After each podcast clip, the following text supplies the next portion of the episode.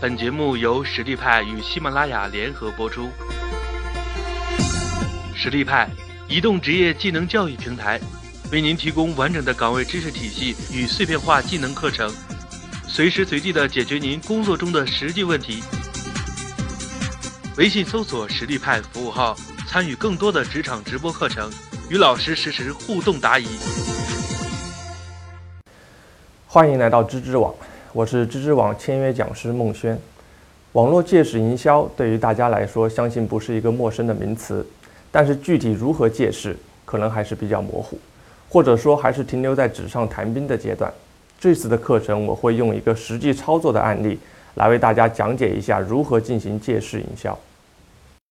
有件事情大家一定还记忆犹新，就是在二零一四年初的时候，肯德基推出了它的一个新款产品，叫黄金脆皮鸡。并且展开黄金脆皮鸡和吮指原味鸡的一个投票活动，让消费者决定他到底是留下哪款产品，并且还邀请了陈坤和柯震东分别为吮指原味鸡和黄金脆皮鸡进行代言，利用明星的影响力将双鸡 PK 活动引入高潮。那在传播的渠道上，肯德基在电视、地铁、车站各种平面以及线上投放了大量的广告来为活动做宣传。并且在各个门店配合组织粉丝支持会之类的活动，吸引消费者的到店消费。一时间，你可以感觉到，无论你是在家或者出行，大街小巷都被肯德基的传播信息覆盖，使得其他的炸鸡品牌，比如麦当劳，还有我们的本土品牌德克士等黯然失色。相信大家都没有能够逃脱肯德基这次营销轰炸。那么此时，因为肯德基的这款新品黄金脆皮鸡。对德克士的明星产品脆皮炸鸡其实是针锋相对的。那德克士提出要在此情况下做出回应，稳定德克士才是脆皮专机专家的一个地位，努力保障德克士的营业额在肯德基的传播期间不受到冲击。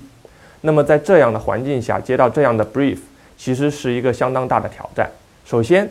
德克士的预算有限，和 KFC 的投入相比，KFC 可能是。好几千万甚至上亿的一个投入预算，那可德克士的投入基本上可以说是杯水车薪。其次，德克士的品牌影响力可能主要集中在二三线城市，跟一线的肯德基其实有一定的差距。那特别还是在肯德基在投入如此大规模投放的时候，很有可能就是我们或者其他竞争对手在肯德基推广期间做的一些宣传都打了水漂，最后时间也很紧迫。因为我们不可能等肯德基的推广结束后再上线我们的推广，而是要在整肯德基整个的这个推广期间去完成策划、执行到最后推广的所有工作。在这样的压力下，团队很快的做出了反应：一，我们锁定的目标受众；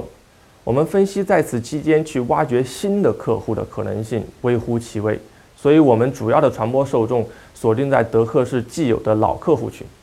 二，明确我们的传播目的。针对老客户群提提高老客户的一个到店频率，才是一个行之有效的方向。三、确认传播手段，因为时间的原因，炒作原创内容相对成本较高，而且效果无法预估。但是借势营销可以借力打力，来达到我们所希望的传播效果。为了做借势营销，我们团队迅速地整理了当时在网络上比较火的事件和话题点，比较有借势价值的有如下几点。像中国达人秀直播，然后来自星星的你热播，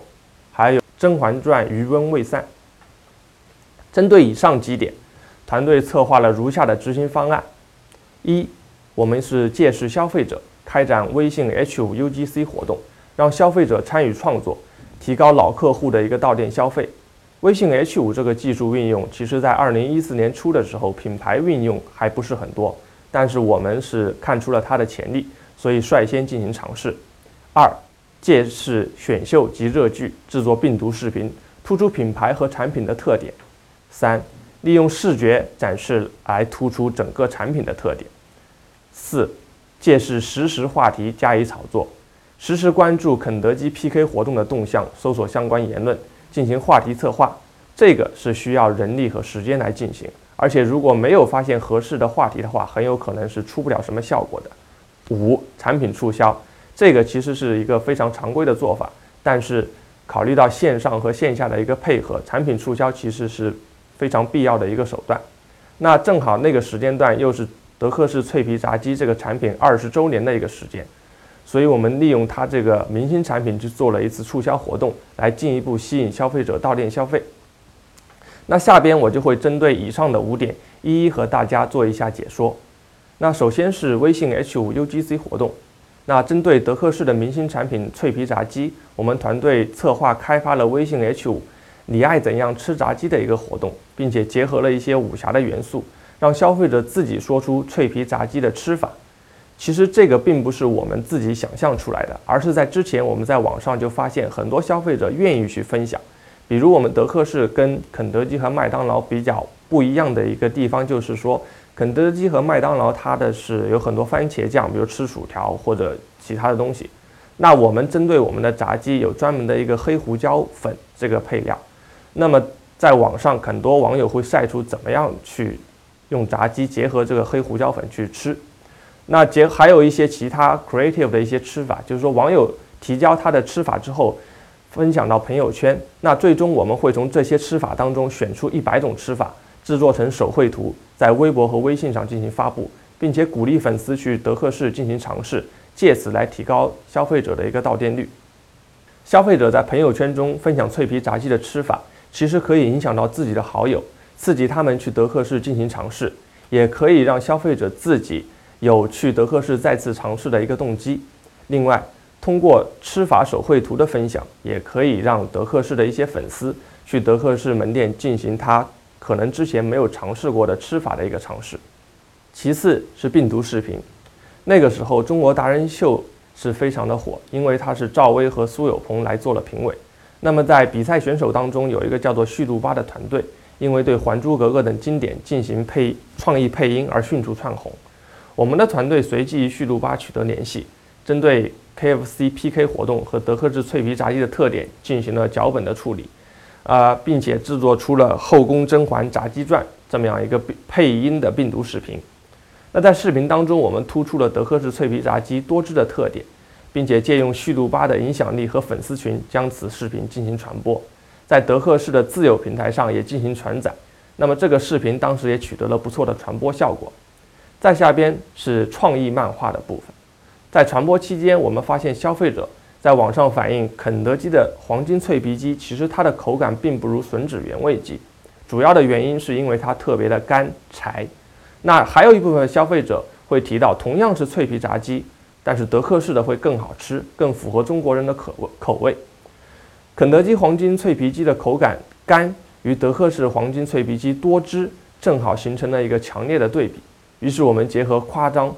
和中国经典等多种元素，创作了多汁漫画。在德克士自有平台进行传播，利用视觉效果来展示德克士脆皮炸鸡多汁的特点。比如这幅孙悟空灭火焰山的这个场景，它原来的故事是用芭蕉扇，但是我们这里的话其实是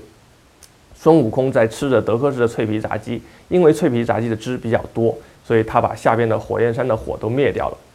实时话题的炒作，其实这个点如果没有足够的人力和时间。来在网上进行一定的观察和搜索的话，其实并不是可以找出很多的亮点。那么在传播期间，我们的团队共发现了三个可以炒作的话题。